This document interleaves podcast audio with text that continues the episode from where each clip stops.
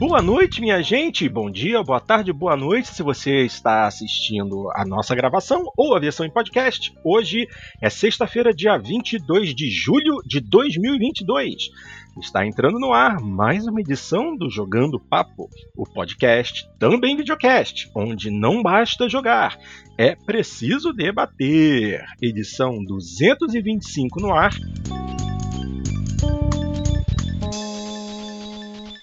Vamos conversar a respeito das notícias mais interessantes do universo do entretenimento digital nas últimas semanas. É, semana passada, infelizmente, também tivemos um ou outro probleminha. Mas vamos lá, vamos fazer certo. Cadelinha da Art Range comigo, como sempre, meus queridos. Vamos dar início aqui uh, com Bom, duas semanas, vamos ver notícias mais antigas e depois vamos para as mais novas. Deixa eu só dar uma olhada aqui. Uh, essa é a mais antiga. Vamos começar por essa daqui. PlayStation confirma a aquisição dos estúdios Raven. É, essa é uma notícia do dia 11. Então vamos lá. A PlayStation acaba de anunciar a conclusão da aquisição do mais novo membro da família PlayStation Studios, o Raven Studios, a desenvolvedora canadense, liderada pela veterana Jade Raymond, foi fundada em 2021 e possui uma equipe repleta de talentos experientes que trabalharam em games como Assassin's Creed e Rainbow Six Siege. Uh, aí vamos abrir aqui aspas para o Herman Host, chefe da PlayStation Studios. Jade Raymond traz sua vasta experiência lapidada pelas conquistas no setor e uma paixão contagiante pela criação de jogos. E a equipe de liderança do Raven é um grupo igualmente impressionante de veteranos do setor que já colaboraram em alguns dos maiores e mais amados jogos e franquias que muitos de nós curtimos até hoje. Fecha aspas. Aí a própria Jade decidiu fazer um comentário também, abre aspas para ela. Como estúdio primário da Sony Interactive Entertainment, teremos a oportunidade de colaborar com algumas das equipes de desenvolvimento mais reconhecidas do mundo, incluindo estúdios como Guerrilla Games, Naughty Dog, Media Molecule e Insomniac Games, criadores de jogos que nos inspiram enquanto jogadores e programadores há anos. Estamos muito empolgados em aprender com esses estúdios de nível mundial e com as extraordinárias equipes centrais de criação, tecnologia e marketing, cuja experiência nos permitirá oferecer jogos ainda melhores aos jogadores. Fecha aspas. Com 106 funcionários, 50 a mais de quando era um estúdio independente, a Raven já trabalha em uma nova IP para o PlayStation 5, que está alinhado com as expectativas da Sony em se fortalecer no segmento de jogos online como serviço. É isso aí. Mais um estúdio nas mãos da Sony. Assim, é um estúdio é, em número grande, né? 106 funcionários. Mas é um estúdio que foi formado há muito pouco tempo. Na verdade, eu acredito até que esse é um estúdio que foi formado depois de toda aquela confusão é, dos estúdios Stadia. Para quem não lembra, a Jade Raymond fazia parte de uma equipe que estaria desenvolvendo jogos exclusivos para o Stadia. Isso chegou ao fim porque o Google realmente não deu o suporte e o apoio necessário para que o Stadia fosse um sucesso. E eles decidiram acabar com os, os, o seu material próprio, né, os seus próprios jogos. A Jade acabou saindo e aparentemente a Raven é um estúdio que surgiu disso daí. Estúdio novato, mas com gente de peso. A única parte dessa reportagem que, obviamente, me deu aquela coceira esquisita é na parte de jogos online como serviço. Então, é aquilo. Será que é uma boa ideia? Ainda mais quando a gente fala de é, um estúdio formado por veteranos, pô, gente que desenvolveu jogos como Assassin's Creed e Rainbow Six. É, tá todo mundo criando jogos como serviço agora, né, gente? O que, que dá para esperar de um estúdio desse? Meus queridos, Cadelinho gostaria de, é, de dar o seu boa noite e comentar a respeito? Boa noite a todos, é, bom dia, boa tarde aos nossos ouvintes do podcast. É, é, Porto, na verdade, é exatamente esse o X da questão, me parece, na aquisição do Raven. E, e não só do Raven, quando a Sony adquiriu a, a Band, foi a mesma coisa. Uhum. É, isso é uma opinião uh, virtualmente unânime na, na, no jornalismo especializado a respeito do que, que a Sony quer. Ela quer realmente trazer estúdios, trazer pessoas que tenham expertise no desenvolvimento do, de, de live service gaming, né, de jogos é, de, de, serviço uh, ao vivo, que o pessoal chama, né, os jogos como serviços, é, Apex Legends, Fortnite, é, Final Fantasy XIV, enfim, esse estilo de, de propostas, que é, é, um leque bem grande de gêneros que estão enquadrados nisso, né? GTA Online está uhum. enquadrado nisso, naturalmente, o Destiny da, da, da Band está enquadrado nisso, League of Legends está enquadrado nisso. Então, é, você tem realmente um, um, leque muito grande de jogos é, nesse sentido. Só que essa é uma área que a, a Sony não domina a, a Sony tem um, um, um, péssimo histórico de jogos é, enquanto live service. Então eles trouxeram a Band, quando eles compraram a Band, eles não estavam querendo necessariamente tirar exclusivos da Band da Microsoft, tanto é que não tiraram, né? E a Band é, produz, normalmente tem uma grande independência dentro da Sony. Mas uhum. o que a Sony queria com a Band era isso, era expertise em jogos online e suporte de jogos online, porque eles querem adquirir essa expertise para os estúdios deles. E, e, a mesma coisa com relação ao Raven, porque vamos pensar o seguinte: o que, que o Raven Studios apresentou até agora? Nada, não tem nenhum jogo, nada anunciado sequer. Mas como você falou, a, a, a, Jade e quase toda essa equipe que está com ela estava trabalhando para quem? Para o Stadia. E eles estavam desenvolvendo produtos para o Stadia de live service. E, e aí, quando o troço lá desandou, a Sony disse: opa, eu quero esse pessoal, porque eles estão desenvolvendo live service, que é isso que eu quero agora. Então, a, a Sony não está olhando uma IP específica, ela não está trazendo a, a Jade Raymond por conta ex, exclusivamente do currículo, que é um currículo invejável, mas, mas não é por conta disso é por conta do, de qual é a área de atuação que eles estão tendo, que é o live service. E essa expertise a Sony quer, é isso que levou ela a comprar a Band, é isso que levou ela agora a comprar a Raven. Na verdade, agora completou a venda, né? A venda realmente tinha o anúncio da aquisição tinha sido feito em março. Uhum. Então já nós tínhamos até noticiado na época em que isso aconteceu, foi, foi. né? Sim. Então agora é só realmente a formalização, né? Que é que nem, por exemplo, a aquisição da, da, da, Activision pela, pela Microsoft. Ela não foi efetivada ainda, né? A notícia já é meio velha, mas ainda não foi efetivada. Então, é, é, é para mim, o cenário é, é, bem claro, sabe, Porto? É bem nesse sentido. O que a Sony está querendo é ganhar expertise numa área que ela não tem e que ela enxerga, me parece com uma dose razoável de razão, como sendo um futuro próximo aí para os jogos. Um futuro, um presente já, né, com relação a a gente vê a quantidade gigantesca de dinheiro que esse tipo de serviço movimenta, mas, mas também para o futuro próximo, porque a Sony não, não, não, tem, tem muito pouca coisa, né? Ela tinha é. lá o, o, o, Sony Online Entertainment, né, que era a área de MMOs dela, mas é que isso, esse serviço não são provavelmente MMOs, né? Ele requer, ele requer uma estrutura completamente diferente de MMO. Você tem que ter atualizações constantes, novos mapas, torneios, equipe de suporte online para dar apoio aos jogadores e moderação do, do de conteúdo. É, um, é, uma série de elementos que os MMOs não exigem tanto. Então é, é por aí mesmo, Porto. A, eu acho que a, a chave da história toda está bem naquele finalzinho ali, quando você destacou jogos enquanto serviço. É isso aí, é isso aí.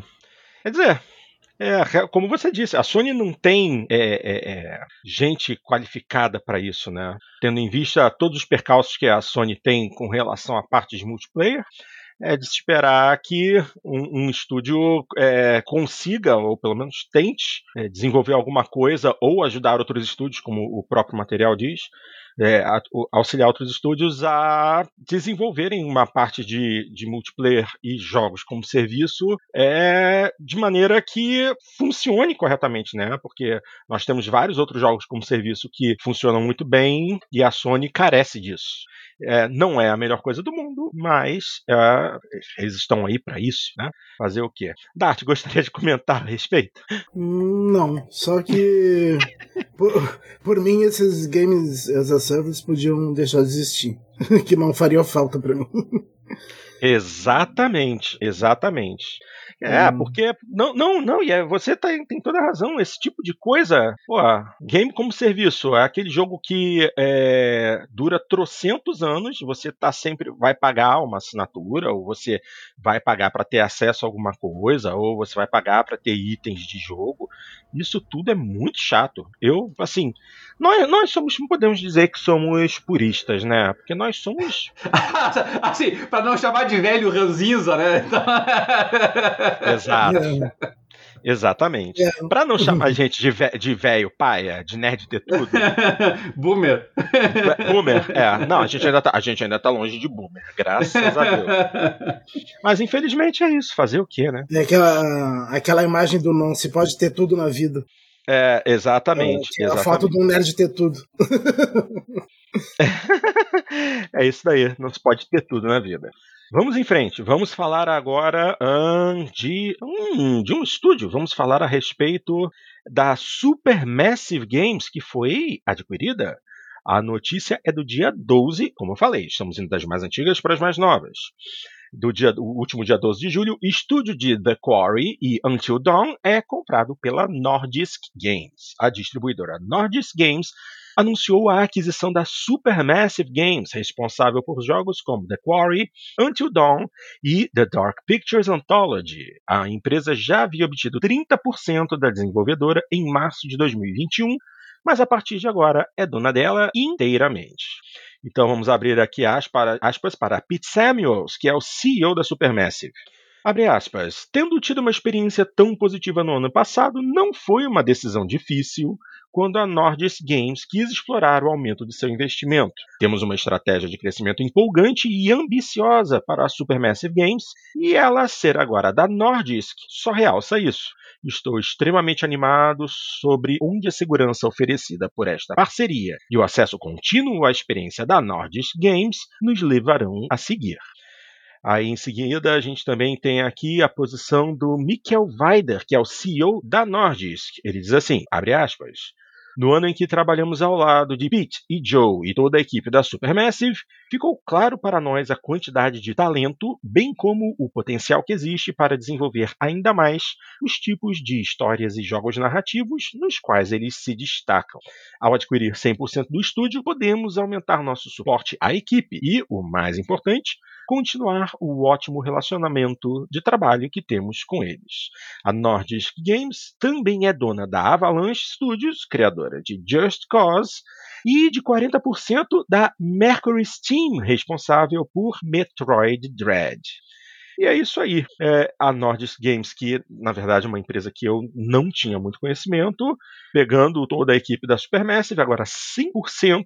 Vamos ver o que vem por aí. Pelo menos eu não estou sabendo de nada novo vindo por aí da Supermassive, mas agora é um investimento a mais para um estúdio que me parece ser relativamente pequeno, não, é, não me parece ser um estúdio grande mas que agora tem mais dinheiro e mais é, é, é peso né, para desenvolver títulos ainda maiores. Ah, é, de, de novo da Supermassive tem, tem dois, pelo menos, já anunciados, né? Que é o, ah, é? é o, próprio The, o próprio The Quarry, que ainda não saiu, né? Ah, e... The Quarry ah, ainda saiu, não saiu? Saiu há pouco, saiu, saiu há pouco. Uhum. E, e vai ter também o, o último episódio da primeira temporada do... do do, da Chronicles Anthology. Ah, tá. Da, da, é, tem, ah, sim, ainda só saíram dois, né? Um deles é o Man of Medan, se eu não me engano, né? Não, saíram não? quatro até agora. Ah, já saíram quatro? Ué, mas, sim, ah, é uma antologia, eu confundi com trilogia, me desculpem. É o Man of Medan, o Little Hope, uhum. aquele que é no Iraque, que eu esqueci o nome. Nossa. Não, quatro. E daí o próximo vai ser o último dessa temporada. Ah, entendi. Ah, eles fazem por temporada, é? É, depois vai ter uma segunda temporada. Ah, legal. Interessante. Interessante. É um formato, é um formato mais, mais bacana. É, agora, é... bom, não há muito mais o que se comentar, porque na verdade é muito bom ver que eles estão bem apoiados, né? E a Norte Aliás, eu não, boas... eu não ah. sei por que, que o The Quarry não, não faz parte do Dark Chronicles Anthology, porque tanto The Quarry quanto Until Dawn poderiam perfeitamente fazer parte do Dark Chronicles Anthology, porque o estilo de jogo é muito parecido, é a mesma coisa. É tipo de jogo. Mas e a ambientação? Porque esses dois jogos, né, o The Quarry e o Until Dawn, são jogos com uma temática bastante moderna, né? Juventude, nos dias atuais e tal. Os outros jogos eu acho que eles têm uma ambientação mais histórica, você não acha? Não, não. O Man of Medan é, é moderno. É? É, é. Se passa é. nos dias atuais. Aliás, é. todos eles se passam nos dias atuais. Dessa nova série, sim. E, e o Until Dawn também. É. é, porque. É, porque o, eu, o Tio Down, eu, eu, eu, posso estar equivocado. O Tio Down acho que era década de 80, na verdade. É. Que ele era uma, uma homenagem aos slasher movies dos anos 80. Ah, tá. Entendi. Ah, bom. É, mas a, a, Nordisk, ela, embora não seja assim, um nome lá muito conhecido da maioria do pessoal, ela tem bastantes estúdios já com ela. O, é claro que o principal é a, é a Avalanche, e aí não confundir com a Avalanche da, que, que, que integra a Microsoft, né? Que foi comprado junto com a aquisição da ZeniMax. Uh, esse é o Avalanche Studios Group, que é o responsável pelo Just Cause, pelo Mad Max, é, é outra, é outra empresa, né? Então não vamos confundir aí o, o, os Avalanche Studios nessa história toda aí. Mas como você destacou, pô, ele já tinha também o, o, o Mercury Steam, que é responsável pelo uh, Metroid Dread, e já tinha feito antes o, o revival do, do, Castlevania, mas é, tem a Flashbulb, tem a Retomoto, tem a Nitro, tem a, a Multiverse, eles têm vários estúdios, só que a maioria dos estúdios da, da Nordisk, com exceção da, do Mercury Steam e da Avalanche, quase todos eles é, produzem é, jogos free to play, é, ou para PC ou para é, ou, ou para mobile, né? Uhum, e, uhum. Então a gente, a gente pode dizer com uma certa tranquilidade que com a chegada da, da Supermassive a, a Supermassive já entra para Nordisk como um, um, dos grandes estúdios AAA, digamos assim, deles, né? Isso não deixa de ser uma boa notícia para a Sony, em certa medida, sabe, Porto? Porque a Nordisk ela tem, ela tem duas divisões. Ela tem a Nordisk Interactive e tem a Nordisk Games. Uhum. A Nordisk Interactive, ela é uma distribuidora de jogos e ela é uma distribuidora de jogos da Sony. Ela é a distribuidora da Sony para todos os países nórdicos e, e, das, e dos, das Balcãs, né? Então pegando aquele, aquele leste europeu ali assim também. Uhum. Uhum. Então, então é uma empresa que tem proximidade com a Sony, embora o próprio Metroid Dread, né, tem da Nintendo, mas não deixa de ser um bom, uma boa notícia para a Sony, assim, né? Lembrando que a Supermassive historicamente sempre esteve muito ligada à Sony. Foi só realmente mais recentemente, nos últimos anos, é que a, a Supermassive parou de produzir jogos exclusivos e, e passou a fazer multiplataforma. Entendi, entendi. Show de bola, maravilha. Uh, vamos em frente, porque a próxima aqui uh, é baioneta, baioneta. Ah, pena que fica preso a Nintendo, desgrama. Baioneta 3. Eu não reclamo, eu tenho Switch aqui em casa. Ah, então você. É, é, isso, esfrega na minha cara, vai. É. E eu baioneta... não reclamo, porque eu não me importo com baioneta. Ah, H no mato, Dart. Ah, vamos lá. Bayonetta 3. Novo trailer revela que o game chega em outubro. Hum, novo game chega oito anos depois do lançamento de Bayonetta 2, que foi lançado em setembro de 2014. Eita ferro! Bayonetta 3, um dos games mais aguardados para os donos de Nintendo Switch, finalmente recebeu uma data de lançamento, 28 de outubro deste ano. A data foi revelada no seu trailer mais recente. Já se esperava que tal data fosse revelada, tendo em vista que o título recebeu classificação indicativa para maiores de 16 anos nos Estados Unidos. O game chega oito anos depois do lançamento de Bayonetta 2, que aconteceu em setembro de 2014. O título foi anunciado oficialmente em 2017 e desde então poucas coisas a respeito dele foram divulgadas. No novo trailer, que tem pouco mais de 3 minutos, é possível ver a protagonista lutando, pulando e dando os seus giros contra monstros gigantescos, além de vê-la controlando algumas dessas feras. O primeiro jogo da série Bayonetta foi lançado originalmente em 2009 para Xbox 360, PlayStation 3, Wii U e PC. A sequência, em 2014, foi lançada apenas para o Wii U.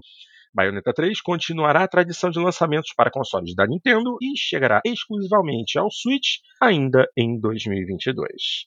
E é isso aí para você que tem um Switch, né, Cadelinho? Piscadinha, piscadinha, essa é uma boa notícia. Eu, infelizmente, vou ter que jogar via YouTube, assistindo uns Let's Plays por aí, mas Obviamente, baioneta é baioneta. Eu adoro minha baioneta, então faço questão de assistir, pelo menos. Quando eu ganhar na loteria, eu compro um Switch para poder jogar. Cadelinho, você vai comprar, né? É, com certeza, lançamento em 28 de outubro. É, não sei se vou comprar online, se vou se vou comprar o cartuchinho. Eu, eu, não tenho nenhum jogo online da Nintendo, né? Que eu tenha comprado na loja virtual deles. Todos os que eu tenho são os são, são físicos.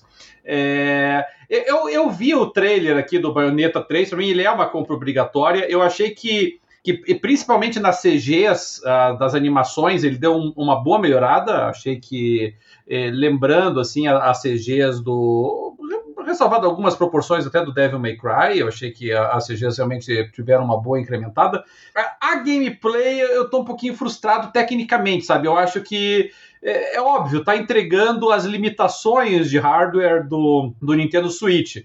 Eu achei que, não só assim, tecnicamente não me chamou muita atenção a parte da, do, dos combates, como assim, claro, tem algumas novidades, né, algumas lutas aéreas ali interessantes e tal, mas eu, eu achei assim, eu não vi grandes novidades, assim, com relação a, ao que nós já tínhamos visto no primeiro Bayonetta, que vimos no Bayonetta 2 também.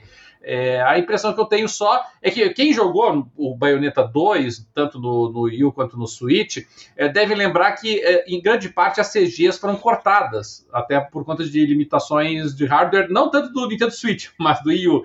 Ele, eles, eles converteram boa parte das animações das CGs em, em screenshots, né, para contar a história, assim.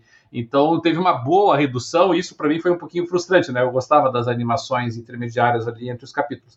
Aqui é o que tudo indica, pelo menos no trailer, voltou. É, então, assim, eu, eu, eu, tô animado porque realmente eu gosto. Eu acho que o, o pessoal da Platinum faz um bom trabalho com Hack Slash. Ou, assim, o momento em que Bayonetta foi revolucionário e Hack Slash já passou, é claro, mas, mas continua sendo um ótimo Hack Slash. É um, um gênero de estilo de jogo que eu gosto, particularmente. Então eu vou, com certeza, vou acabar pegando o Porto. É, tem uma. É, eu não sei se foi, vai ter uma notícia específica aí sobre a questão do modo naive lá deles, né? Que gerou uma certa, uma certa polêmica. Não sei se chegou hum, a saber. Não, não tô sabendo disso, não. É, o, o novo Bayonetta, o Bayonetta 3, ele vai ter um que eles chamam de Naive Mode, que hum. foi na apresentação deles, foi assim: caso você queira jogar Bayonetta na sala de estar, na frente dos seus pais e tal ele é o modo em que a, a baioneta não fica, não fica nua quando ela invoca os demônios, ela mantém ah, a roupa é dela, daí assim. Então é um modo censurado, digamos assim, da baioneta. Mas eu, eu, eu não me importei, sabe, Porto? Eu achei que, assim, enquanto ele é uma opção, é, é ótimo. Quer dizer, tem é. pessoas que realmente podem ficar um pouco uh, incomodadas com, com, com, nudez, tem pessoas que têm, têm criança em casa, eu tenho criança em casa, né? Então e, uh, e elas já são crescidinhas o suficiente para chamar. Uma delas já é uma pré-adolescente, né? E a outra é, já está crescidinha o suficiente para estranhar, né? Quando ela vê certas sim, coisas. Sim. E, e Bayonetta é um jogo que não é para menores de idade. Então é, se você quer jogar na frente de menores de idade, ignorando toda a parte de violência e morte, destruição, que Exatamente. você não tem como censurar, né? Mas esta parte em particular você pode censurar se quiser. Então, assim, sendo uma opção, sendo uma faculdade, eu não vejo problema nenhum, sabe? Atende a todo mundo. Eu tenho convicção convicção de que a esmagadora maioria dos jogadores não usará esse modo. Eu até espero que haja algum tipo de, de tracking, né? Algum tipo de, de controle da Nintendo para que eles uh, nos digam depois, né? Quanto tempo o pessoal passou jogando num modo no outro. Eu tenho convicção de que ah, a maioria. Vai ter, com certeza. É, não, vai, vai fazer é, é, eu tenho certeza que a maioria não vai jogar nesse modo, até porque é, é, aquela história, é a proposta do jogo, né? A baioneta, ela é uma personagem, uma personagem sexualizada, ela é sensual, é, é, isso sempre foi a proposta do jogo, e as pessoas que é, sempre jogaram baioneta é, é, foram atraídas principalmente por essa, essa proposta mais maliciosa dela, sim, assim. Sim. E e, e, muita gente não jogou o Bayonetta exatamente por esse motivo, né? Muita gente achou, não, isso é aquele jogo apelativo e tal. E aí eu, eu acho assim que muita gente que foi só pelo apelativo pode ter ficado um pouco frustrado, né? Descobriu que é, era mais era sugerido que... do que propriamente é, explícito, né? Isso aí. E, e, e, quem se afastou do jogo por achar que né, era só malícia.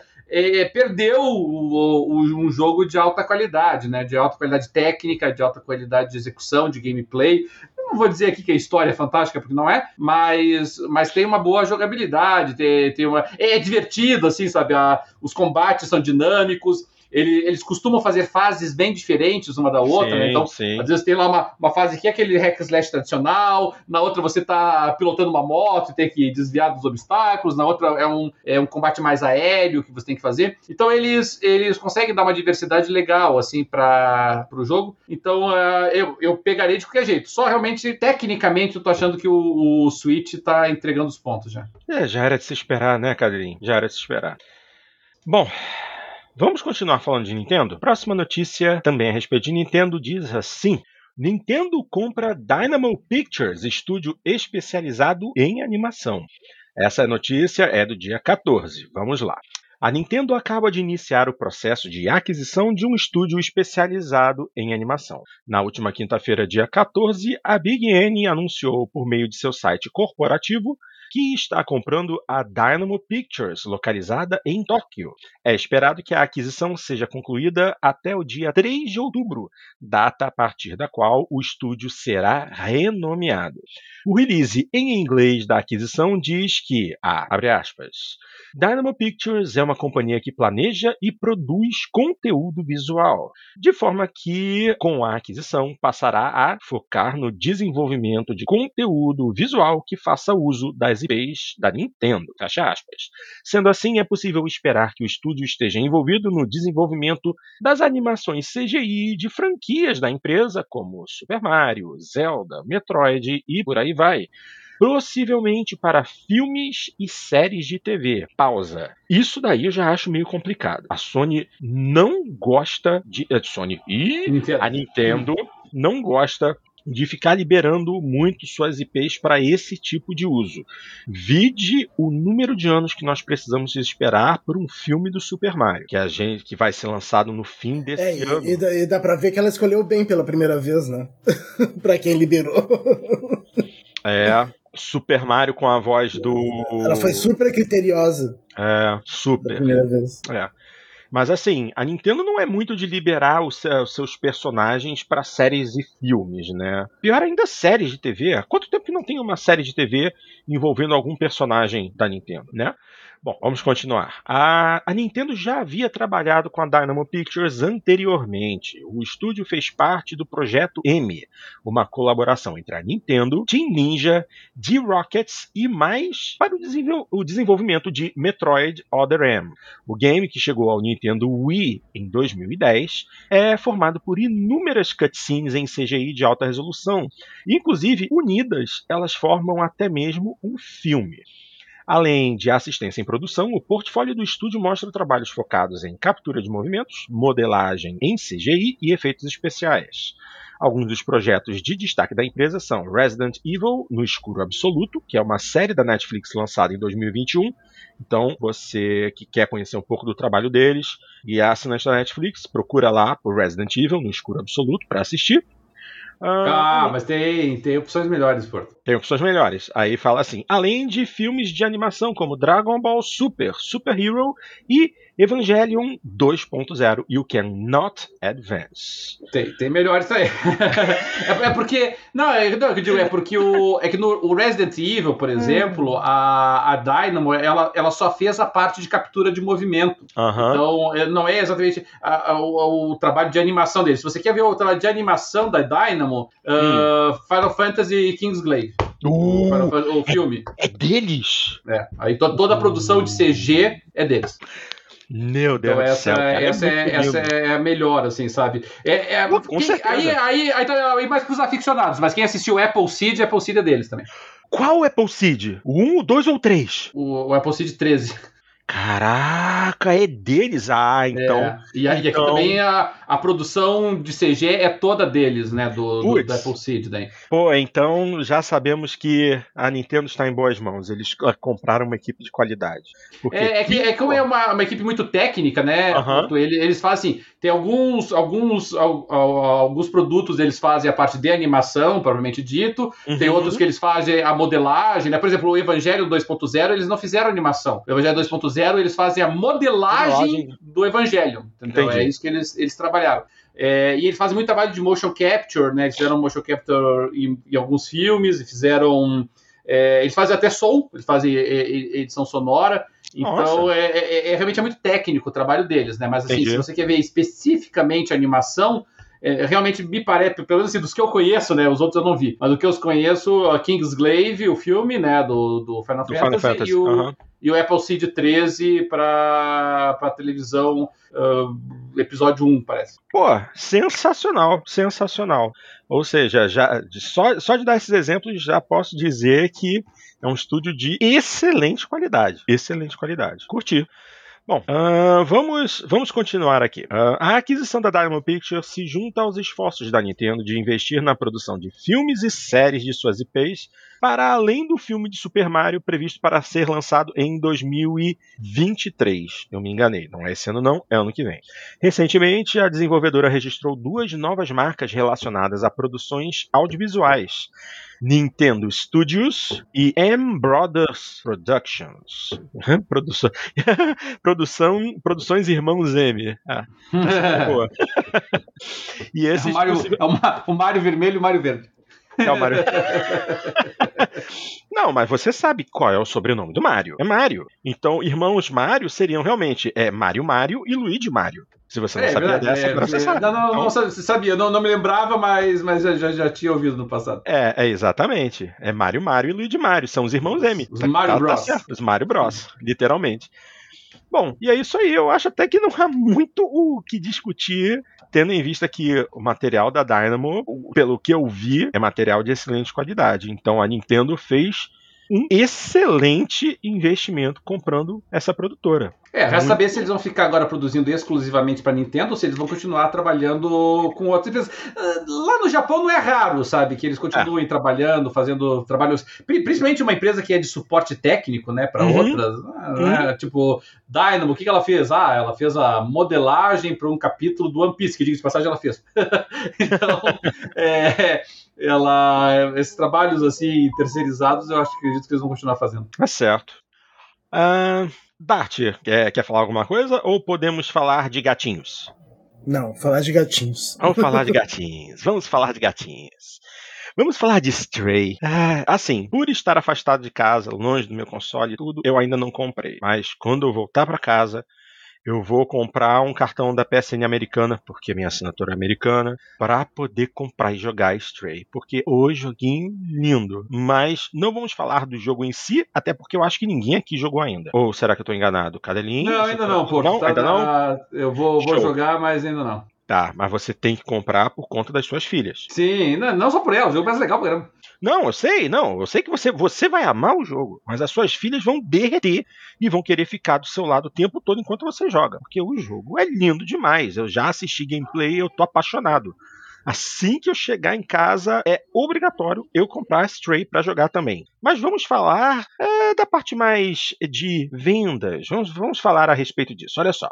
Annapurna Interactive bate recordes com o lançamento de Stray. O jogo do gatinho é uma das maiores estreias da Annapurna Interactive, principalmente na Steam. Essa notícia já demos um pulo aí, porque a última notícia, notícia foi dia 14, de lá para cá não teve nada tão grande assim. Notícia do dia 20, anteontem. Uh, Stray estreou oficialmente na última terça-feira, dia 19, mas já chegou sentando na janelinha. O famoso Jogo do Gatinho, desenvolvido pela Blue 12 Studio e distribuído pela Anapurna, Além de ser um dos mais assistidos na Twitch, também é a maior estreia da publisher no Steam. De acordo com informações compartilhadas pelo analista Benji Sales no Twitter, a aventura está isolada na frente de outros títulos da empresa no quesito jogadores simultâneos, com mais de 50 mil usuários. A publisher também distribui Journey, 12 Minutes, Outer Wilds, e por aí vai. Então aqui é, o, o, tem o tweet do Ben. Eu não sabia que Journey era deles. É, também é deles. Aí temos aqui é, Stray é, destruiu o recorde de jogadores simultâneos para qualquer título da Anapurna no Steam, se tornando o seu maior lançamento de PC. Aqui estão os números. Em primeiro lugar, Stray com 50.555 e continua aumentando. Em segundo lugar, 12 Minutes com 8 mil jogadores. É, em terceiro, Outer Wilds com 7.900. Em quarto, Neon White com 3.277. E por último, Journey com 1.757. Lembrando, jogadores simultâneos no lançamento. Uh, Stray é uma experiência em terceira pessoa com elementos de mundo aberto e ênfase na atmosfera, aventura e arte. Os jogadores assumem o controle de um gatinho de rua que sai em busca de sua família em uma metrópole futurista e colorida, povoada por robôs. Com ótima recepção, o jogo já está disponível para Play 4, Play 5 e PC e também no catálogo da nova PlayStation Plus. Bom, isso aqui é notícia do dia 20, falando de Stray. Só que aí tem uma outra notícia aqui falando a respeito de 62 mil jogadores. Ou seja, de 50 para 62 mil, já são 12 mil jogadores simultâneos a mais. Depois de se tornar o jogo mais desejado da Steam, Stray teve pico máximo de quase 63 mil jogadores simultâneos na plataforma da Valve em menos de 24 horas do lançamento. Se considerarmos somente essa informação, o novo título da Annapurna fica em 17 lugar, próximo a jogos como Warframe e FIFA 22. Já em relação ao número de jogadores ativos agora, Stray conta com mais de 50 mil no momento desta notícia, colocando o jogo do felino entre os 20 títulos mais jogados no momento na plataforma da Valve. Uh, o preço também ajudou. Até a data de lançamento, o Stray custava R$ 57,41, mas agora seu preço normal é de R$ 63,79. É, é isso aí, minha gente. Só que no PlayStation é 149. Ah, droga, a gente se, no console a gente só se ferra. Hum. Tô nem aí, vou comprar. Se não é 200 reais, tá bom. Bom, uh, se por algum motivo você não faz ideia do que é Stray, a explicação é simples: você é um gato de rua em uma cidade cyberpunk, como a descrição do, a descrição do jogo diz, e o felino está perdido, sozinho e separado de sua, de sua família e precisa encontrar caminho de volta para casa.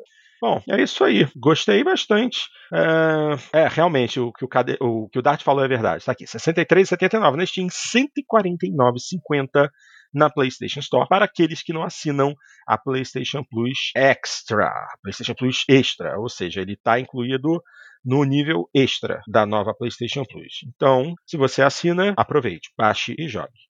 Bom, não vou falar muito porque, assim, para um jogo de uma produtora pequena, né, como a Blue 12, e até mesmo uma, uma publisher como a Anapurna, é um número grande. Quer dizer, é um indie que chegou socando o bicho grande. Quanto tempo que isso vai durar? Ninguém sabe. Mas a pergunta é: será que um título pequeno como esses pode entrar na lista de Game of the Year após os bons resultados que ele teve, até mesmo no Metacritic? Porque os números dele no Metacritic, se eu não me engano, ele estava até ontem com 89. O que para um joguinho indie é um número bem, bem, bem grande. O que, que vocês acham?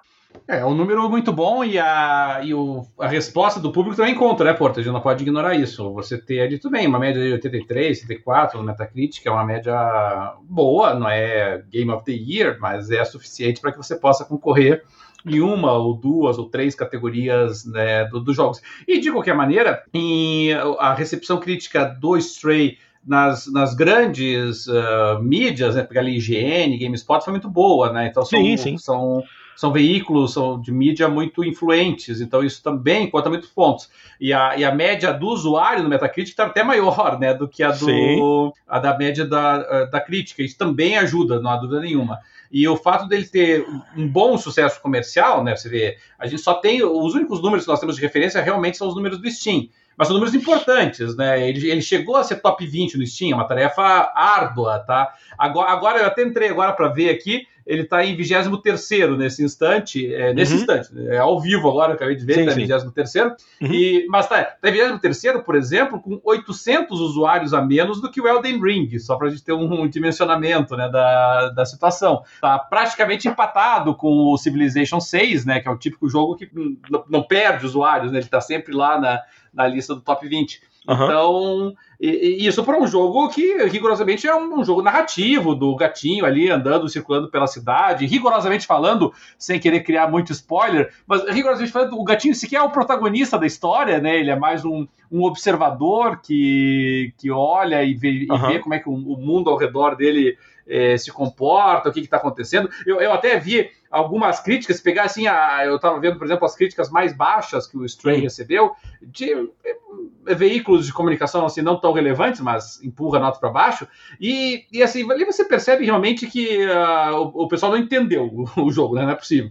Teve um lá que reduziu a nota porque ah, os controles são simplificados. Meu amigo, se você for pela complexidade do controle, então é. tem uma série de jogos ali assim que você vai dar nota zero, porque uh, o jogo não tem Não tem nenhuma ah, é. complexidade de controle. Qualquer, qualquer, praticamente, Walking Simulator, qualquer. Né? Todos aqueles jogos lá da, da Nod lá que o pessoal pra, fica. Pra mim, oh! é, é, e pra mim, a é. simplicidade do controle é uma qualidade do jogo, não, exatamente.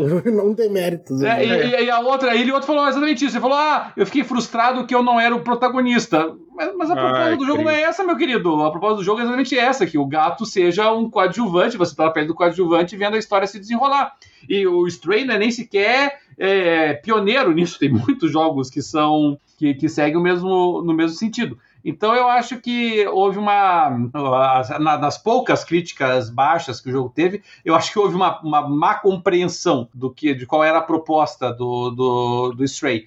Mas digo que a maneira, assim, você vê que ele caiu nas graças do, do povo, né? Virou memes, virou. Eh, tem um monte de brincadeira com ele na, na internet, assim. E isso é legal, né? Porque é um jogo pequeno, é um jogo de um estúdio eh, sem maiores pretensões aí e, e, vai alcançar aí um sucesso bem legal. Eu acho que já dá para colocar o Stray como uma das, das, das boas surpresas desse ano de 2022. Verdade, verdade.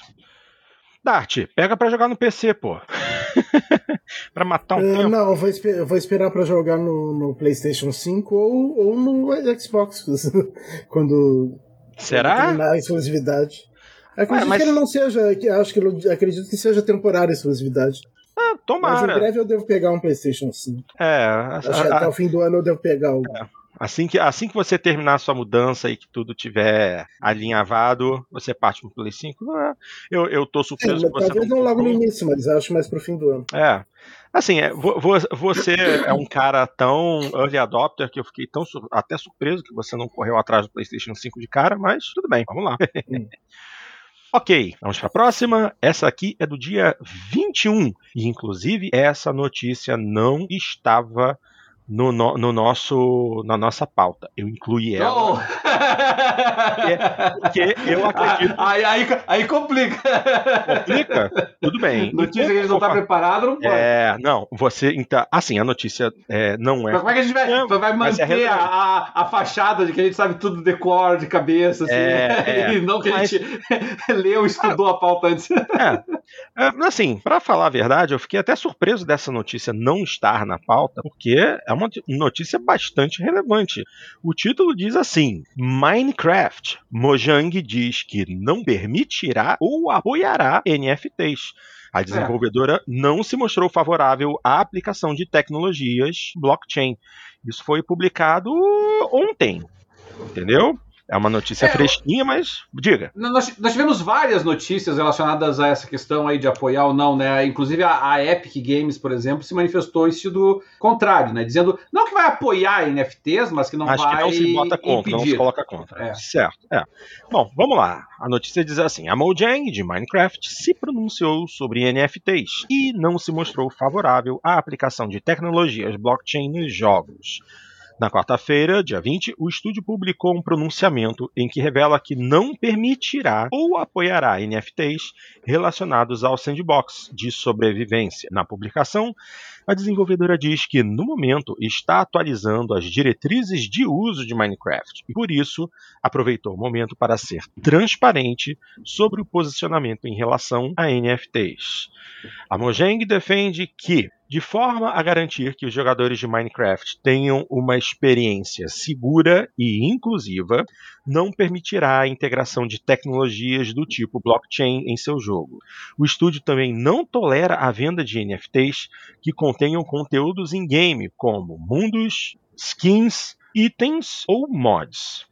Aí... É, e, e, isso, isso, por se me permite, é, isso realmente claro. é, é, torna essa notícia muito relevante, não é? Porque se nós pararmos para pensar assim, em termos de jogos existentes, quais são os jogos que têm maior potencial para NFTs? É, eu não tenho dúvida de que o maior deles seria o Minecraft. Sem assim, dúvida sem, nenhuma. Sem dúvida nenhuma, nenhuma, sabe?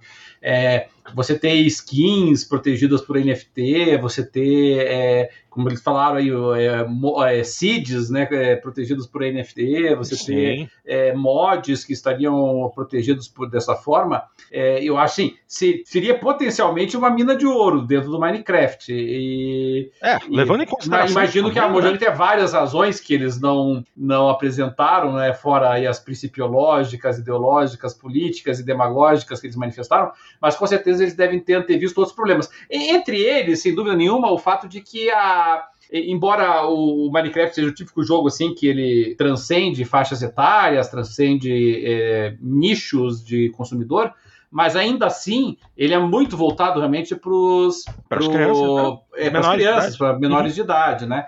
Então aí eu, aí eu acho que é uma preocupação válida. E de qualquer Sim. maneira também, a Mojang sabe que o sucesso e a perpetuação do Minecraft tem muito a ver com essa criação de, de de suporte de streamings e de Sim. youtubers e tudo mais, né? Que é divulgam é conteúdo das histórias. Uhum. Se, se, essas histórias começassem a ser exclusivas, né, se fosse uma coisa assim que as pessoas não conseguem é, elas próprias fazerem, elas terem acesso, eu acho que derrotaria o propósito. Aí talvez a Mojang tenha antevisto aí um tiro no pé nessa questão daí. É isso aí, é isso aí. Bom, é, deixa eu continuar aqui, porque a explicação deles é, é boa fala assim: é, o pronunciamento tem assim. Em nossas diretrizes de uso, descrevemos como um proprietário de servidor pode cobrar pelo acesso e que todos os jogadores devem ter acesso à mesma funcionalidade. Temos essas regras para garantir que Minecraft continue sendo uma comunidade na qual todos têm acesso ao mesmo conteúdo. Os NFTs, no entanto, podem criar modelos de escassez e exclusão que entram em conflito com nossas diretrizes e o espírito de Minecraft. E é isso. Aí diz assim: sobre a venda de NFTs associadas a arquivos in-game de Minecraft, a empresa reitera que esse tipo de uso, abre aspas, cria propriedade digital baseada em escassez e exclusão que não se alinha com os valores de Minecraft, de inclusão criativa e jogo compartilhado. O preço especulativo e a mentalidade de investimento em torno de NFTs tiram o foco do jogo e incentivam o lucro, o que achamos inconsistente com a realização e o sucesso de nossos jogadores a longo prazo. É isso aí. Uh, desde a popularização de NFTs em 2021, a aplicação no mercado tem sido questionada por membros da indústria de games e pelo público. Em fevereiro, a Platinum Games criticou abertamente a Konami por adotar NFTs, dizendo que, abre aspas, não tem qualquer benefício para os usuários atualmente. Fecha aspas. Também esse ano, Gabe Newell, o grande Gabe, cofundador da Valve, baniu o uso de tecnologia blockchain no Steam por um número descontrolado de fraudes. Na época, o executivo pontuou que é importante ver a tecnologia NFT e usuários mal intencionados como coisas separadas, mas argumentou que o potencial de atitudes ruins pesa mais do que o de possíveis experiências positivas. E é isso aí. Quer dizer, é... Quando a gente fala de um jogo criado especialmente para esse tipo de coisa, até dá para entender que uma produtora, uma desenvolvedora queira fazer isso. Agora, como você mesmo disse, e eu apoio 100%, Minecraft é um jogo cujo grande público ainda é menor de idade. O lance é que realmente as pessoas que viam NFTs em Minecraft, que veem né, NFTs em Minecraft, sabem do tamanho que Minecraft tem da penetração que ele tem. E isso realmente seria, pô, a, como você mesmo disse, Cadelinho, a mina de ouro definitiva. Que seria muito fácil criar conteúdo NFT assim.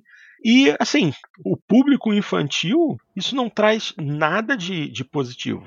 Para o público mais velho, qual a diferença? Eu, sincera, sinceramente, como eu falo, eu também não sou fã de blockchain, de NFTs. Eu sei que a sua opinião a respeito é diferente da minha, Cadeirinho, mas eu particularmente acho que essa foi uma decisão muito bem tomada, pelo menos para Minecraft. Outros jogos há de se discutir, mas quando é um jogo que envolve crianças é, que jogam, que, que criam conteúdo, que fazem stream e tal é, eu acho melhor, eu, eu, eu apoio a decisão da Mojang. Gostariam de argumentar contra mim, por acaso? Não, nesse caso aqui, não é que seja a favor ou contra, portanto, é só uma questão de compreender as razões que levaram a isso, né? Tá certo. Bom, vamos em frente então, porque essa aqui é uma notícia mais interessante do dia 22, ou seja, já foi disponibilizada hoje, e diz assim: Voice Chat do Discord chega aos consoles Xbox. A integração entre Discord e Xbox está disponível no momento para Xbox Insiders. Ah, eu não fiz a integração, obviamente, porque eu estou longe de casa, mas vamos ver como é que isso funciona. Deixa eu ler aqui a notícia. Eu fiz a integração, só que aparentemente ah. não, eu não vi nada de diferente, assim. Não, não sei se não é, funciona direito. Eu fiquei pensando a mesma coisa. Qual é a diferença, exatamente? Pois é, é não, não, apareceu ali, por exemplo, na minha lista de amigos da live, pessoas que estão no Discord, por exemplo. Né? Mas eu acho eu que tem uma, mas eu acho que tem uma lista diferente. Quando você abre o chat, você tem uma lista de amigos da live e uma lista do Discord. Pois é, mas eu não, vi, eu não vi nada disso, mesmo depois de dizer lá que já tinha sido integrado com sucesso, não sei o que, eu não consegui ver. Talvez não esteja, não esteja funcionando totalmente ainda. Né? É, bom, deixa eu dar uma lida aqui. Vamos, vamos tentar entender mais ou menos como é que funciona isso. Na, nesta quarta-feira, dia 20, o Xbox Wire, que é o site né, que dá as, as notícias diretamente da Microsoft, confirmou que o voice chat do Discord finalmente chegará aos consoles Xbox Series X, S e Xbox One. Agora será possível conversar com qualquer um dos seus amigos do Discord através de chamadas diretas ou canais de voz do console. Assim, a comunicação entre jogadores será mais fácil através de dispositivos móveis, Xbox e PC. Segundo a Microsoft, a nova atualização disponibilizada traz o aguardado recurso. O jogador realizará chamadas via console e pode alternar entre Discord e bate-papo da plataforma Xbox. Ah, viu aí? Tem alguma maneira, eu não sei se você abrindo a, a, a aba de chat do Xbox, se tem algum botão específico para você alternar entre os chats. Mas é, eu procurei e não achei. É. Também é possível visualizar todos os seus amigos, mesmo que não utilizem um console. Uma adição interessante para marcar aquela partida crossplay. Para acessar a função no videogame, pressione o botão Xbox para abrir a guia de navegação, selecionando grupos e bate-papos, e clique em Experimentar Discord Voice Chat. Assim você terá um, acesso a um QR Code. Ao digitalizá-lo via dispositivo móvel, os aplicativos Discord e Xbox iniciarão com opções para conectar e configurar, configurar a nova funcionalidade. Se você já vinculou sua conta Discord ao Xbox anteriormente, terá que repetir o processo. No celular, escolha conectar ao Xbox no Discord. Assim que o aplicativo abrir, selecione a opção Transferir áudio. Por fim, retorne ao app do Discord e selecione a opção Transferir voz para esse dispositivo. Bem enroladinho o processo. Pronto, agora seu console terá, terá a opção. É, para mim não apareceram essas opções, assim. Eu só vinculei a conta e não apareceram hum... essas opções de transferir hum. áudio e coisa. Então hum... talvez seja isso que faltou fazer. É, você então de repente pulou alguma etapa, ou mesmo como é uma coisa nova, a etapa não apareceu corretamente para você e você acabou deixando de fazer por uma falha da própria integração. Aí, continuando aqui. Pronto, agora seu console terá a opção de entrar no Discord. No PC, a nova opção para entrar no Xbox também está disponível no aplicativo do Discord. Mas atenção, para que a função seja habilitada, é preciso ter tanto o app Xbox quanto o Discord instalados no mesmo aparelho. Por enquanto, a funcionalidade está disponível apenas para Xbox Insiders. A promessa é que a funcionalidade seja liberada para demais jogadores em breve. Caso você deseje ingressar no programa de playtest da Microsoft, pode solicitar através do site oficial do Xbox Insider Hub. Prometida desde 2020, essa integração era muito aguardada pelos jogadores. Agora ficará mais fácil reunir os amigos nos canais, independente da plataforma escolhida. Bom, assim, é interessante para quem é, usa muito Discord, que aliás não é nem mais tanto o nosso caso, né? Porque eu, particularmente, a gente chegou a usar bastante Discord, em especial até para gravar os nossos programas, mas atualmente a gente está meio afastado. Uh, mas, assim, para quem é usuário, que a gente sabe que a molecada aí adora um Discord, é uma opção interessante para poder estar tá É, ainda uso porque eu tenho, eu tenho alguns amigos que só, só jogam no PC, né? E eu falo com eles pelo Discord. É, então seria interessante, Dart, você dar uma olhada nessa questão aí da integração para ver se não pulou algum, alguma etapa ou se alguma etapa não apareceu, tentar re realizar a conexão novamente para poder ativar essa é. parte de voz. Talvez tenha a ver também porque o, a, a, internet aqui de onde eu tô, no, Airbnb que eu tô, o NAT fica estrito, então. Hum, é. Putz, é. Enquanto eu não estiver no, no, apartamento definitivo, vai ser essa porcaria a internet.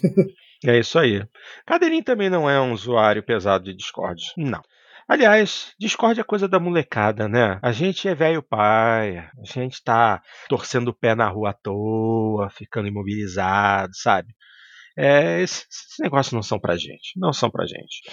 Bom, uh, são 11h15 da noite. Vamos para o nosso último tópico. E esse é um tópico mais filosófico, mas bastante interessante. É uma matéria que foi publicada originalmente em inglês, mas o site português, entretanto, oferece uma versão traduzida, trazendo um, assim, uma, um questionamento interessante. Se as publishers quiserem excluir jogos antigos, tudo bem, desde que aceitem o status de abandonware. Isso eu acho muitíssimo interessante. Uh, na última semana se iniciou mais um episódio no drama interminável da dor de cabeça em torno da preservação de videogames, já que a Ubisoft atualizou a lista Steam de Assassin's Creed Liberation para anunciar que o jogo em breve seria excluído, provocando a raiva de preservacionistas e fãs em toda a internet. Para ser honesto, Mas vocês viram que a vocês hum. viram que eh, isso daí, na verdade, foi um erro de. É, não, de, não sei se foi de tradução ou, ou de interpretação, que, que na verdade uh, o jogo não vai ser excluído. Não vai ficar inacessível. É, não mas vai você... ficar inacessível para quem tem o jogo, vai só sair da loja. Né? É, não, você, você, você vai poder, se não me engano, se você baixar um outro Assassin's Creed, tem um, ele tá atrelado a um outro título da franquia. Se você baixar o outro título, você ainda terá acesso ao Liberation. Chato de qualquer maneira. Bom, para ser honesto, as circunstâncias originais em torno de Assassin's Creed Liberation pareciam ser muito ruins. A página do jogo no Steam foi marcada com um anúncio de que as vendas do jogo cessariam em setembro, mas também com um texto que sugeria que mesmo aqueles que já possuíam o jogo não conseguiriam mais baixá-lo e instalá-lo após uma certa data também. E isso é bem pior. Nesse caso, a raiva adicional sobre o jogo ser removido de clientes pagantes foi realmente equivocada. Um prompt mal escrito no Steam fez com que as pessoas entendessem mal o que realmente estava acontecendo. Em vez do jogo, em geral, ser desativado para todos, foi apenas, apenas o componente multiplayer ser encerrado naquela data, o que significa que certos, certos recursos estarão indisponíveis, mas o jogo base permanecerá acessível para aqueles que gastaram dinheiro nele no passado. Uma vez excluído, ninguém novo poderá comprar o jogo, no entanto. Qualquer preservacionista de jogos, obviamente, preferiria que os servidores de jogos fossem deixados online ou que o jogo fosse corrigido para permitir alguma solução alternativa de conectividade online. Mas, sendo realista, essas empresas estão tentando lucrar e manter servidores abertos para um jogo que quase ninguém está jogando não faz muito sentido. Lembre-se, não é apenas retirar jogos perfeitamente jogáveis de venda, também que se abaixe o preço observando a falta de online e deixar as pessoas continuarem a comprá-lo se quiserem. Bom, o argumento é o seguinte: os editores de jogos devem ter permissão para fazer o que quiserem com condições. Se eles quiserem retirar jogos da lista de venda, ou mesmo baixar sem provocar a fúria injustificada de preservacionistas, eles precisam entender e aceitar as consequências inevitáveis de suas ações, que qualquer jogo removido da lista será baixado por outros meios e que os jogadores muitas vezes farão alguma engenharia reversa para continuar a jogá-los. O que fica complicado de explicar é quando uma editora quer ter as duas coisas. Eles tiram o jogo da venda, mas também tentam suprimir a distribuição alternativa pelos fãs em nome de esmagar a pirataria ou proteger sua propriedade intelectual. Sem rodeios, se o jogo for retirado da lista, os editores devem aceitar o fato de que ele se tornará abandonware. Se você não está familiarizado com o termo, abandonware se refere a um, a um software que é ignorado por seu proprietário ou criador, o que geralmente significa que não há suporte oficial para ele e nenhuma maneira oficial de comprá-lo. O argumento é que, se o proprietário do software abandonou o suporte e a venda, até certo ponto, ele abandonou os direitos autorais. Isso necess não necessariamente retém água na esfera legal, mas se tornou uma prática aceita.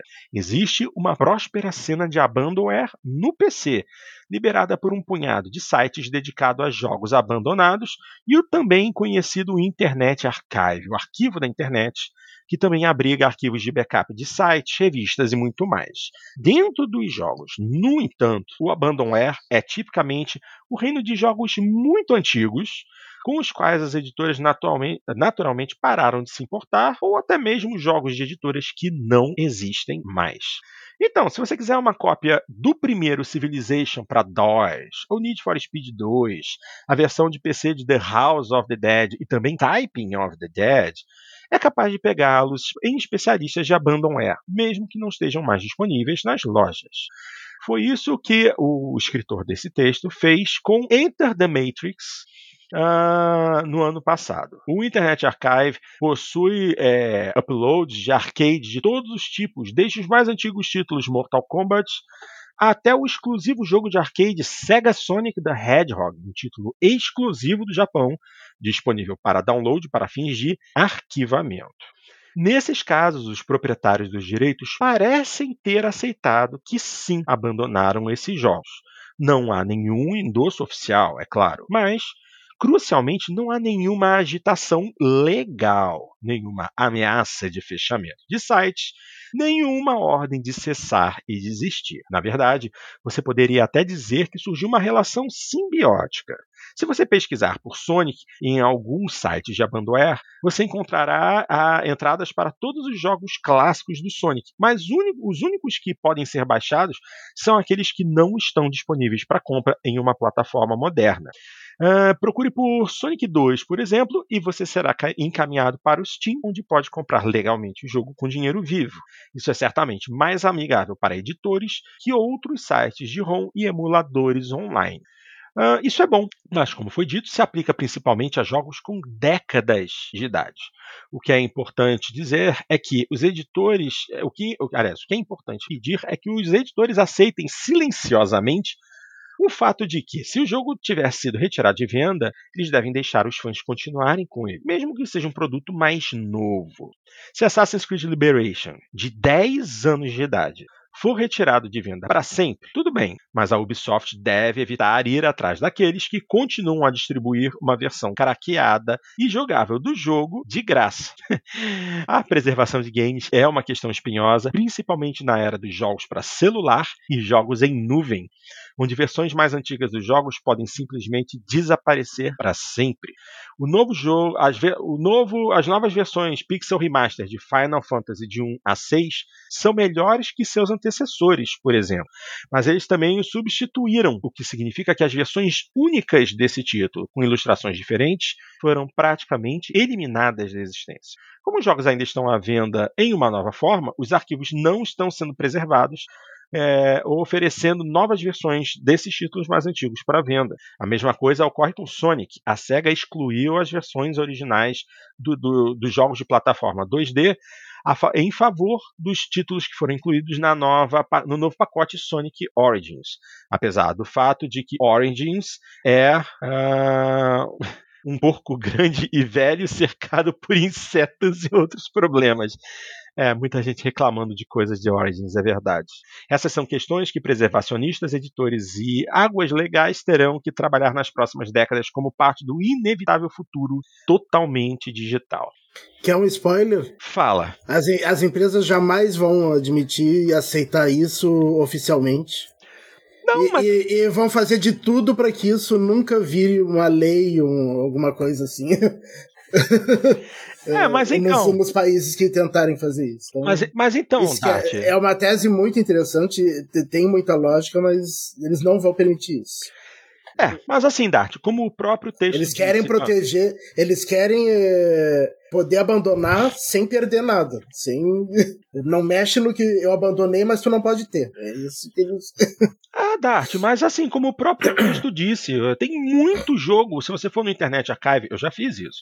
Tem muito jogo de produtores que existem até hoje que você não, pode ele, baixar sem problemas. As eles, eles, não, eles, eles podem até não fazer nada, não se incomodar com isso, mas jamais vão oficializar isso. É, mas não é oficial. Não é oficial. Foi o, foi o próprio caso aqui que o, que o escritor É, mas se fosse oficial, seria uma coisa mais garantida, mais segura.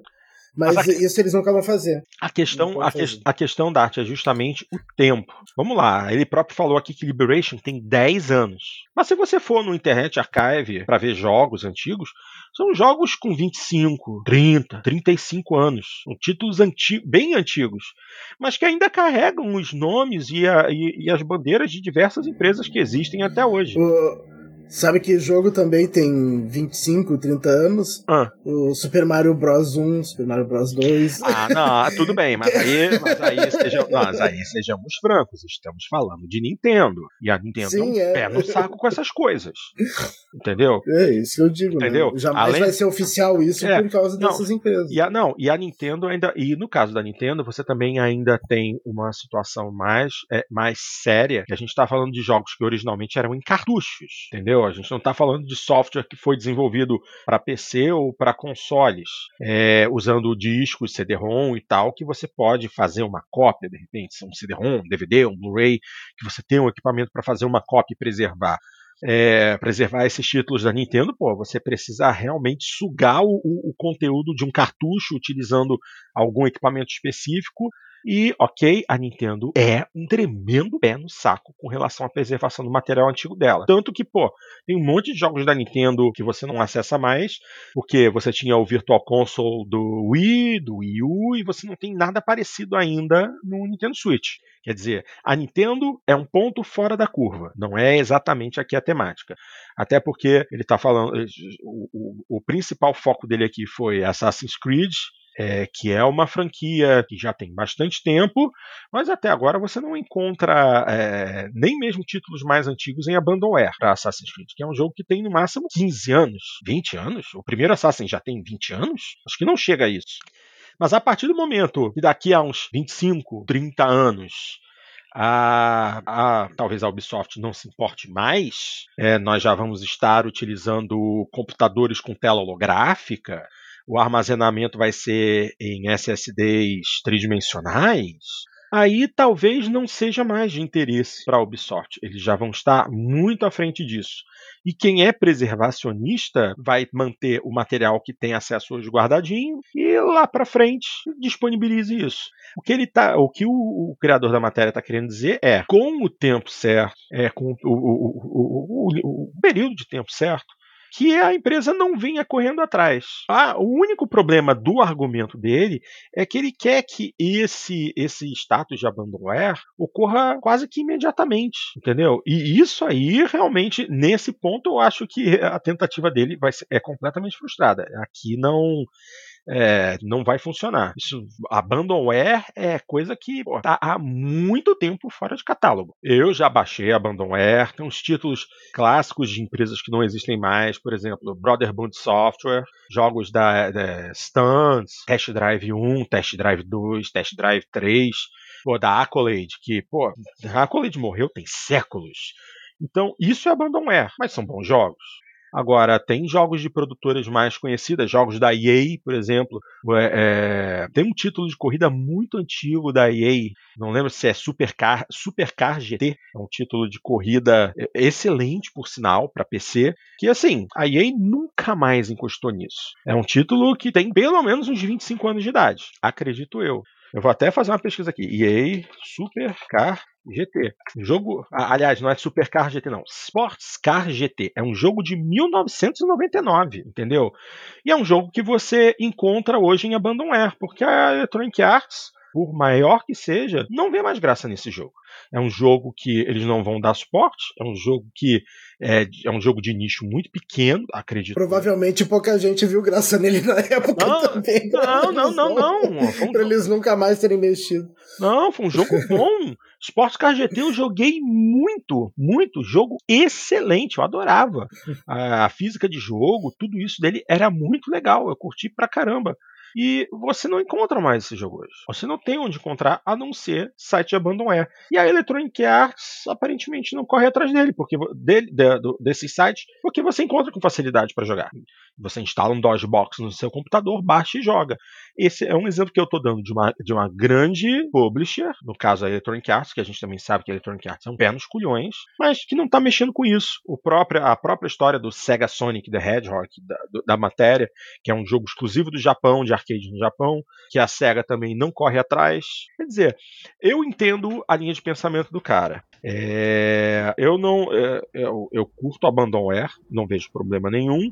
Só que a linha de pensamento dele de que se transforma, que o jogo que for abandonado se transforme quase imediatamente em abandonware, aí eu já acho muito complicado de acontecer. Muito complicado para impossível, basicamente. Né? É, essa, essa discussão sobre propriedade intelectual é uma discussão muito, muito antiga, inclusive, Sim. né? E, e, existem muitos autores que entendem que, que nem deveria haver proteção à propriedade intelectual eu, eu até divirjo desse, desse posicionamento, mas a verdade é que as, as legislações... Na Europa tem vários países que tem partido pirata, né? Que é, é, tem isso. E, e nos é. Estados Unidos tem bastante, bastante defensores, né? De que, como não é uma propriedade material, ele não é propriamente uma propriedade, por assim dizer. É um conceito bastante juridicamente bastante falho, mas ele existe politicamente. É, eu, eu, eu sou um defensor da, da propriedade intelectual, mas, mas eu entendo que realmente as nossas legislações de propriedade intelectual, principalmente de software, mas podemos abranger para todas, elas são muito muito rigorosas, a meu ver, assim, sabe? Você pegar aqui no Brasil, que nem é dos mais rigorosos, a, a proteção da propriedade intelectual do Brasil é 50 anos. Nos Estados Unidos é 70, pode chegar a 120, dependendo do caso. Então são 70 anos que, assim. Ah, a... nos Estados Unidos teve várias emendas para para proteger a Disney, né? Para proteger, Disney, especificamente sim. a Disney. É. A, última, a última foi do, se não me engano, foi do ex-marido da Cher, o Sony Bono. O, so, o Sony Bono, ele defendia que o copyright era perpétuo, né? Você nunca poderia violar o, o copyright. E aí, e, quando ia vencer a, a do Mickey Mouse, diga-se passagem, né?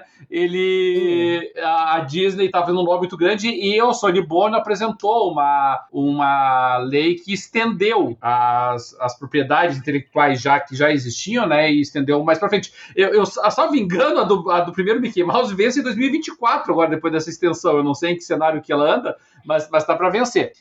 Mas, seja como for, uh, o que acontece é que realmente elas são muito extensas, né? Para pensar assim, é, a, a, gente pensa nisso muito assim em livros e músicas, uhum. né? Então, livros, né? Você pensa assim, ó, oh, Senhor dos Anéis, 50 é. anos, né? A pessoa poder, digamos assim, o, o autor da obra, né? Poder viver das rendas da obra por 50 anos, seria aí projetando, né, a sua expectativa de vida mas a verdade é que nós, uh, nós já passamos há muito tempo dessa fase, não é? Então eu acredito. Se não me engano, que... é alguns.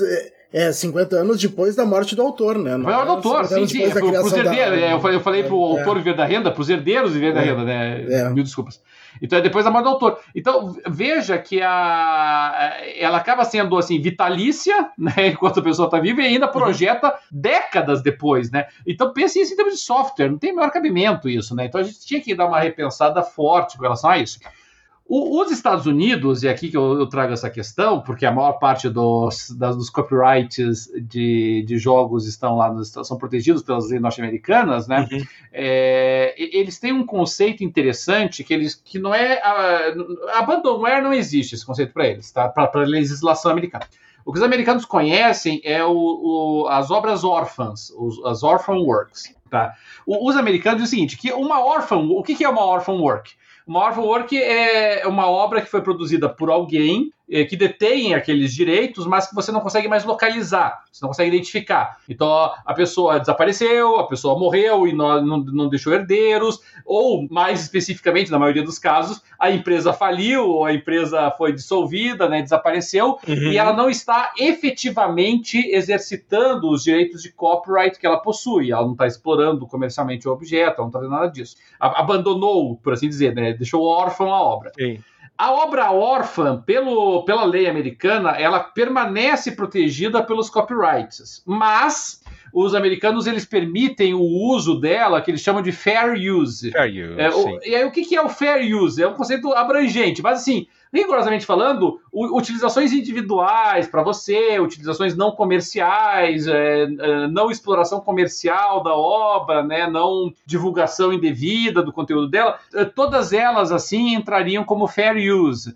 E, a, e é porque eu digo isso por quê? Porque tem muito abandonware de jogos na internet, tá? Assim como você, faz um, assim, mais de década que eu não uso, tá? Mas, mas tinha um site que eu gostava muito há mais de uma década atrás, que é o, o, o Home of the Underdogs. Uhum. O, o, Home of the Underdogs, é, que, que hoje, ele ainda existe, tá? É, acho que é, é homeoftheunderdog's.net. Quem não conhece, eu vi aqui que o, eu acho que o Anderson né, nunca tinha pesquisado sobre jogos abandonados. É, essa página aqui, eles até mantêm o design lá da década de 90 da página, assim, um design bem antiquado. Mas ela é muito interessante, essa, essa Home of the Underdogs, porque ela realmente é um trabalho de amor. Eles, eles fazem é, reviews dos jogos, eles deixam os manuais dos jogos, mais de mil manuais disponíveis na internet. Eles têm mais de 5 mil jogos é, disponibilizados lá. E, e, assim, os jogos mais recentes que eles colocam é de 2012, são jogos parados há 10 anos já, tá? É, a, a, mas a maior parte nem é de 2012, a maior parte é, é de 1990 até 2000, mais ou menos, uhum. que eles têm os jogos lá, tá? E, e o, o, o Home of the Underdogs, ele trabalha muito com esse conceito de orphan work. Né, ele, eles não alegam, nem poderiam, né, que os jogos não estão mais protegidos por copyrights, mas eles alegam que esses jogos são é, orphan works a esmagadora maioria deles são de empresas que não existem mais, realmente, ou que não comercializam mais. Então, o Porto já deu alguns nomes aí, Brother Band, uhum. vamos colocar aí Microprose. É, é. Isso, várias empresas que não existem mais, então, efetivamente, é Orphan Work. Mas tem algumas que ainda existem, por exemplo, o jogo mais recente que eles têm no Home of the Underdogs, que é um jogo muito legal, e eu joguei quando... Joguei mais de uma... Não vou dizer mais de uma década, mas também uns 8, 9 anos atrás, é o jogo da Double Fine, que é o Stacking. O Stacking ah, foi lançado tá. em 2012 pela, pela Double Fine, é o último jogo que eles têm lá. A Double Fine é uma empresa que ainda existe, né? Então ali eles estão eles correndo alguns riscos ao colocar o, o Stacking, mas o Stacking está disponível no site há muito tempo e, obviamente, a, a Double Fine não se opôs a isso, né? Então ele entra no conceito de Orphan Work. Eu digo tudo isso porque, ah, a pessoa que pegar um jogo lá que está no Home of the Underdogs, por exemplo, é, eu vou estar tá cometendo um ato de pirataria, é, no sentido de você estar infringindo um copyright, sim. sim. Mas no sentido de você estar cometendo uma ilegalidade passível de penalidade, é, não, porque em tese ele é um orphan work e o teu uso é um fair use, né? Um uso pessoal de algo que já não é mais comercializado. Então, é, ninguém seria penalizado pelo fato de baixar um jogo que, que é considerado para todos os efeitos um orphan work. Então, mesmo o pessoal que é mais rigoroso né, no combate à pirataria, e, e eu sou um deles, eu sempre é, combati muito a, a pirataria, é, não, não, há incompatibilidade nesse caso, porque realmente eles são orphan works, então você pode utilizar para fins de fair use. E é muito interessante, o pessoal quiser ir matar mas, saudades, né? Mas, por exemplo, se alguém baixa para streamar que agora o pessoal. Hum, daí acaba o... lucrando com streaming no Twitch. Coisa assim. Aqui eu acho que. Aqui eu acho que você está correndo alguns riscos. Daí, não... é, daí... Aí, aí, tem uma discussão se isso entraria como fair use ou não. Eu acho que começa a complicar o meio de campo, porque daí é para é proveito comercial, acaba profissional lucrando, próprio. É. É. Aqui eu acho mais arriscado, né? A ideia ali realmente é mais de uso pessoal. Mas é muito interessante. Então você vê aí o Anderson Vilela aí, né, que nunca tinha pesquisado sobre jogos, deu uma visitinha no Home of the Underdogs, é, porque é uma, uma página muito legal. E esse Home of the Underdogs já não é mais o Home of the Underdogs original. É, o Home of the Underdogs que surgiu lá na, no final da década de 90 é, era uma equipe é, e essa equipe ia descontinuar. Aí o pessoal da.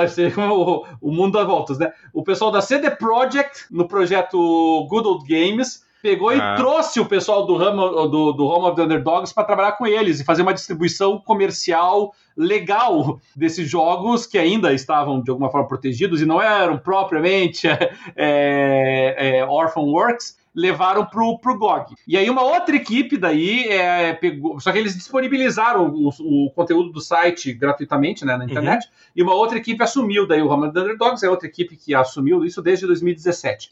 É, é uma outra equipe que toca esse trabalho agora. Mas eu acredito que tu, todos os jogos hoje, lá são jogos, como eu te falei, tá? São jogos todos eles com mais de uma década já. Então todos eles lá devem qualificar já realmente como Orphan Work, sabe? E é um, e é um museu realmente, sabe? Eu pego lá jogos que eu joguei quando eu tinha 12, 13, 14, 15 anos de idade, lá, é jogos de 1990, 90, é, 90 não, 90 era mais 90, mas 95, 96, 97, é, e, e, e jogos que eu não cheguei a jogar, mas são mais antigos ainda, jogos de 85, 86, 87, 88, 89. Então, todos lá, de muitas empresas que estão mortas já, empresas que efetivamente nem sequer estão defendendo mais os seus copyrights com relação a eles. E eu acho que vale muito a pena dar uma olhadinha, sabe? Tem muitos jogos lá. Na, no início desse século ali, é, entre 2000 até 2005, eu jogava muita coisa do, do Home of the Underdogs, assim, sabe? Pegava jogos que eu tinha jogado lá em 1990, 91, 92, 93 e pegava lá eles de novo. Era muito legal, assim, para revisitar eles.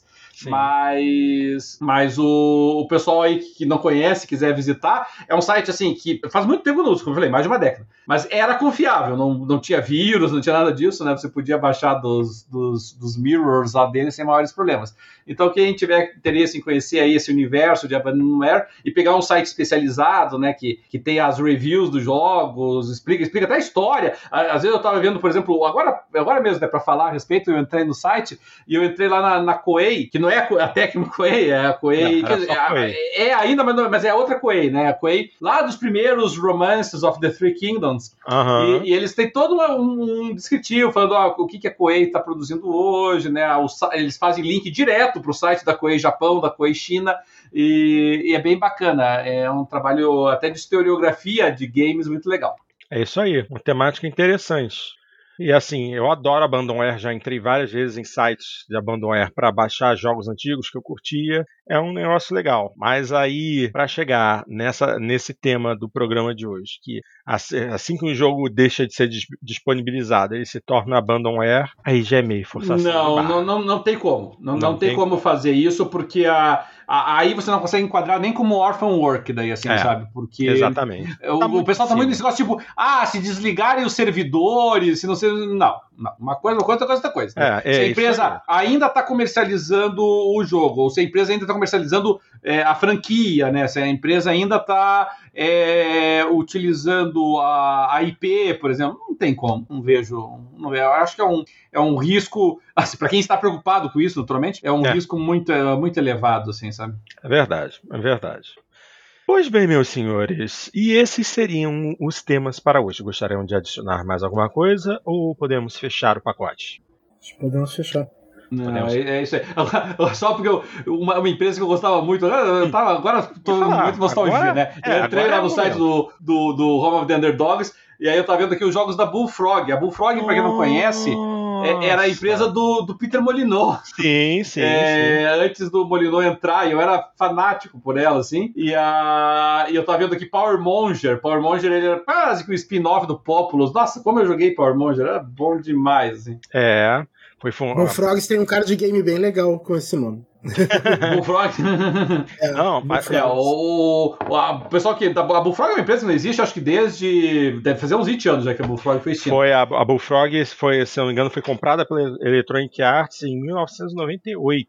É, mas a, a Bullfrog, ela tinha, olha, ela tinha o Populous extraordinário, o Syndicate, maravilhoso Syndicate, né? Em, é, Syndicate é, é sensacional. Visão isométrica uhum. lá, né? É um squad, estratégia de squad e, e visão isométrica. O Team Park e o Team Hospital pelo amor de Deus, Sim. né? Praticamente é, predecessores dos tycoons, como nós conhecemos eles. Pô, Dungeon Keeper, o... né? Que você fazia a tua a tua dungeon lá, né? Você era o dungeon master lá e os heróis entravam.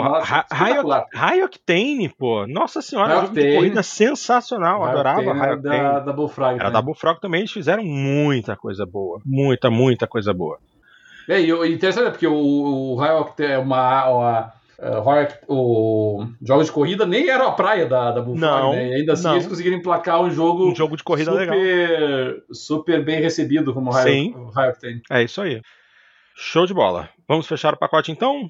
Bom, como eu estou em viagem, eu tive que escrever um novo roteiro final, menorzinho, então acho que vocês vão gostar. Mas bem, chegamos ao fim de mais uma edição do Jogando Papo. Como sempre, vamos agradecer aos nossos companheiros do chat que estiveram conosco hoje durante a transmissão. Nosso grande abraço aos queridos André Luiz, Alexandre Santiago, o André de Carlo Antônio, o Senato Souza, o Anderson Vilela e também um abraço para o Anderson Rosendo, que estava online semana passada, até o momento em que nós tivemos um problema e não pudemos gravar o programa. Minha gente, um grande abraço e muitíssimo obrigado a todos vocês. E se você descobriu o nosso canal e curtiu o nosso trabalho, dá um like aqui embaixo, se inscreve no canal, clica no sininho para ser notificado sempre que nós formos entrar no ar. O Dart sempre prepara a nossa transmissão com antecedência, então vocês vão ser notificados com bastante antecedência, né? Assim que a gente for transmitir. E como sempre, é importante lembrar que fazemos esse podcast sem nenhum ganho financeiro, apenas pela paixão que temos por essa indústria que tanto nos traz alegria.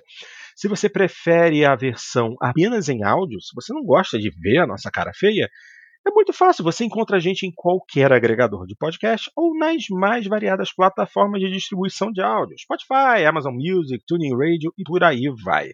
Vocês também nos encontram nas nossas redes sociais, no Facebook e no Instagram. Procura a gente lá, se inscreve, começa a seguir a gente, porque durante a semana, sempre que rola uma notícia interessante, algum meme ou imagem engraçada relativa a games, a gente vai estar compartilhando. Ah, claro que também temos uma forma de contato mais direto, que é o nosso e-mail, aquele que eu vivo repetindo, que é o jogandopapo, arroba jogandopapo.com.br. É, você pode nos enviar suas dúvidas, mandar temas para discussão, ou também aquele áudiozinho básico que a gente bota para tocar aqui e discute, tá legal? Agora, se você quer se tornar um integrante honorário do nosso programa e estar conosco aqui, é muito simples. Você pode participar conosco, é só mandar o seu endereço, o seu interesse pelo nosso e-mail de endereço eletrônico para que a gente possa entrar em contato, repassando detalhes para que você possa estar conosco aqui, tá bom? E é isso aí. Eu, Cadelinho e Dart, agradecemos imensamente o carinho de vocês e esperamos vocês semana que vem com a edição 226. Um grande abraço a todos e até lá.